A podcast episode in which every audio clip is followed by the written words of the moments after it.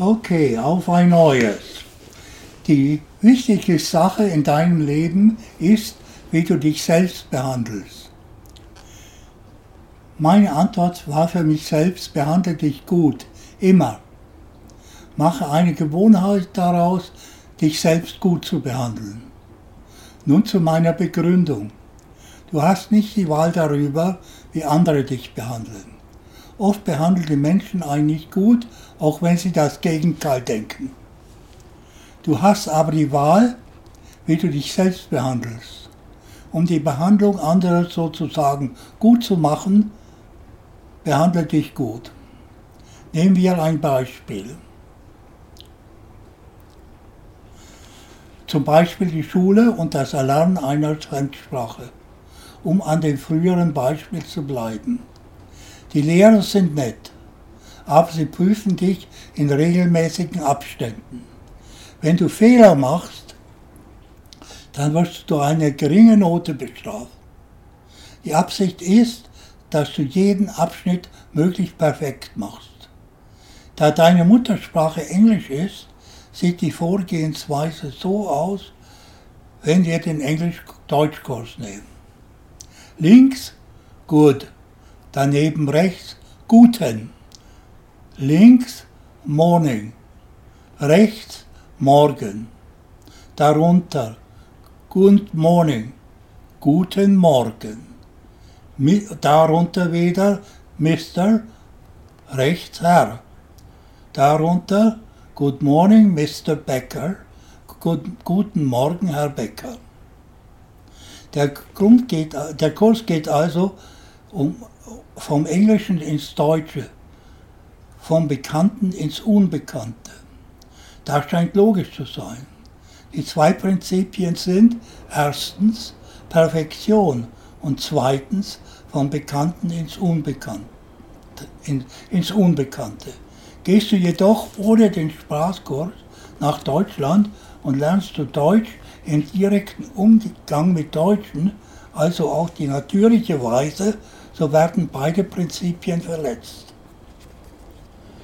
Du bist sicher nicht perfekt und du musst vom Deutschen zum Englischen gehen, also vom Unbekannten ins Bekannte. Die Erfolge von Deutschkursen an amerikanischen Highschools sind gering. Die Schüler werden geplagt, aber es kommt nichts dabei heraus, außer Noten und, falls diese schlecht sind, die Überzeugung, kein Talent für Sprache zu haben. Aber da wir ja über mich und nicht über Erziehungswissenschaften reden, werde ich zunächst über den Grund reden, warum ich Sprachen lerne. Der Grund, warum ich einmal Italienisch gelernt habe, ist jedoch ein anderer als der, warum ich heute Spanisch lerne.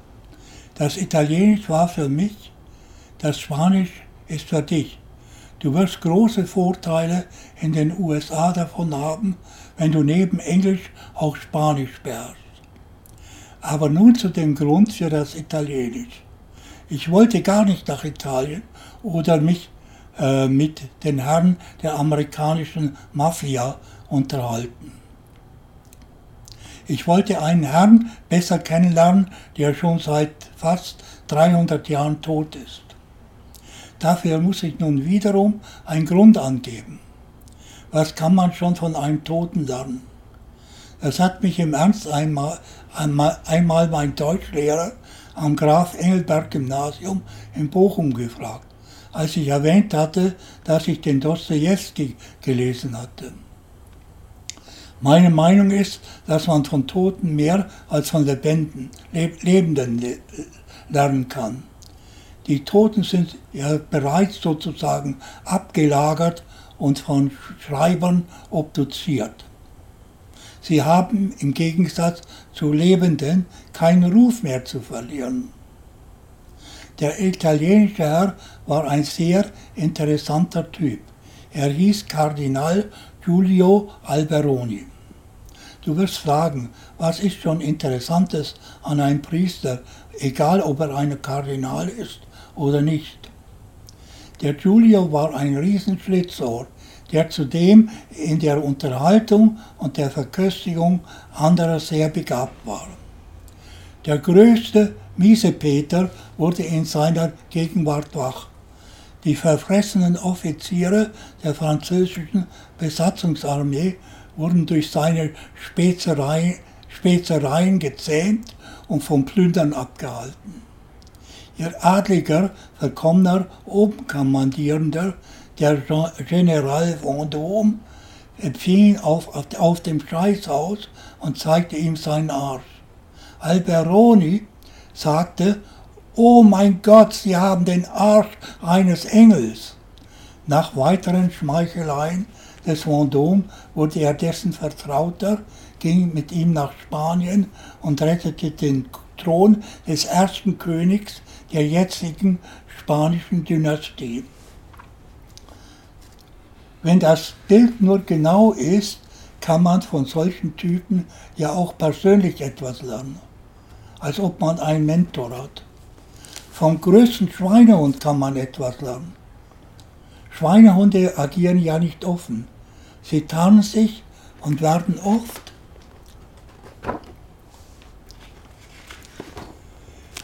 für das Gegenteil gehalten. Man kann die Tarnung studieren und den Typ enttarnen. Ob man das mit seinen Mitmenschen teilt, steht auf einem anderen Blatt. Die größten Schweinehunde der Weltgeschichte hatten ja so viele Followers, dass jedem Podcaster der Neid den Mund, Mund wässrig macht. Die hat man dann bei einer gelungenen öffentlichen Enttarnung alle auf dem Hals. Eine einfache Tarnung ist die Reaktionsbildung des Sigmund Freud.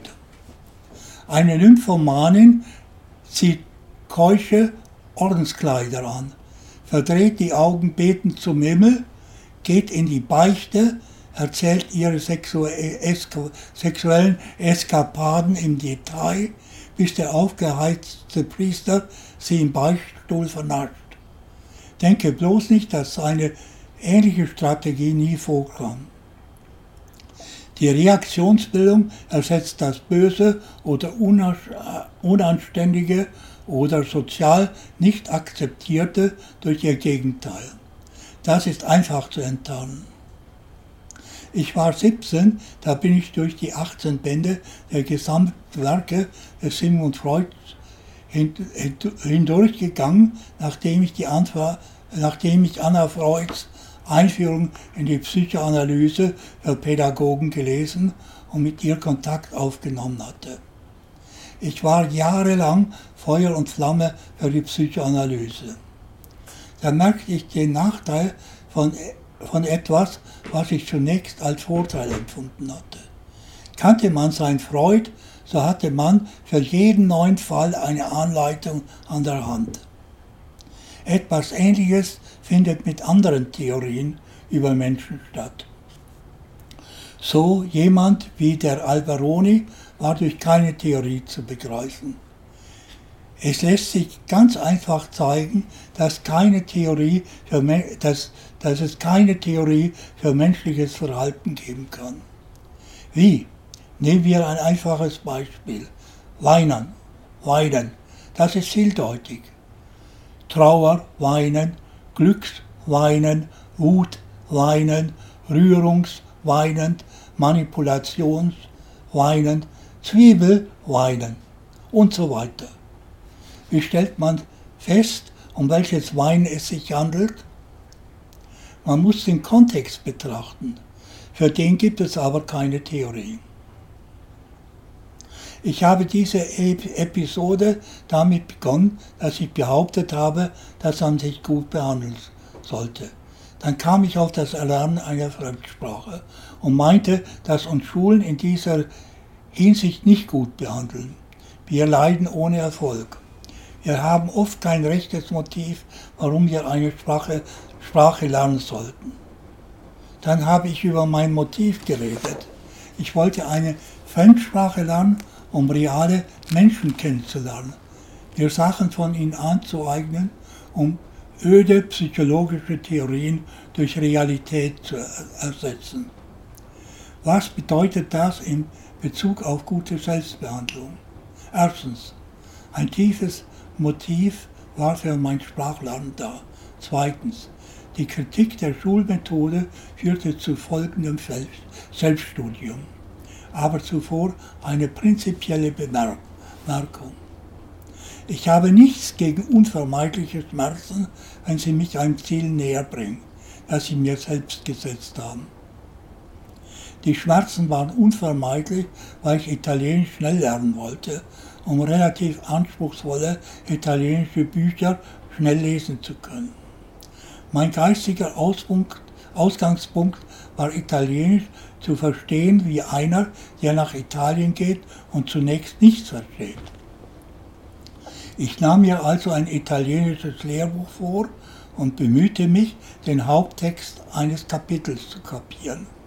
Die Vokabeln waren alle da. Also konnte ich den Text entschlüsseln. Von dem Rest, dem vielen Blabla, habe ich nur das Allernotwendigste gelesen. Das Ziel war, den Text beim Durchlesen direkt ohne Übersetzung zu verstehen. Wenn ich das konnte, kam das nächste Kapitel an die Reihe. Dabei gab ich mir keinerlei Mühe, mich an irgendetwas zu erinnern.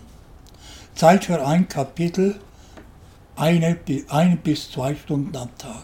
Zeit für das Lehrbuch, ein Monat. Danach wäre ich durch jeden Schultest in Italienisch gefallen, aber die Typen sind ja auf etwas ganz anderes aus.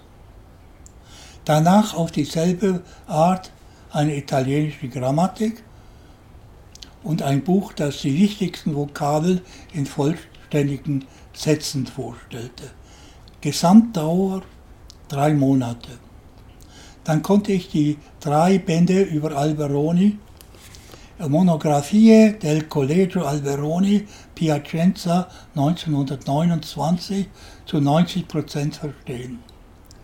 Diese Methode funktioniert auch für Reisende. Man muss nur den Umricht der Sprache kennen. Es ist wie beim Holzschnitzen. Man arbeitet zunächst erst einmal die Umrisse der Figur aus dem Holz heraus. Dann verfeinert man diese mehr und mehr. Wie viel, das kann man selbst bestimmen. Die Perfektion kommt erst am Ende. Nun sollte klar sein, warum die Schulmethode nicht funktioniert. Auf Wiedersehen für heute. Okay? Tschüss.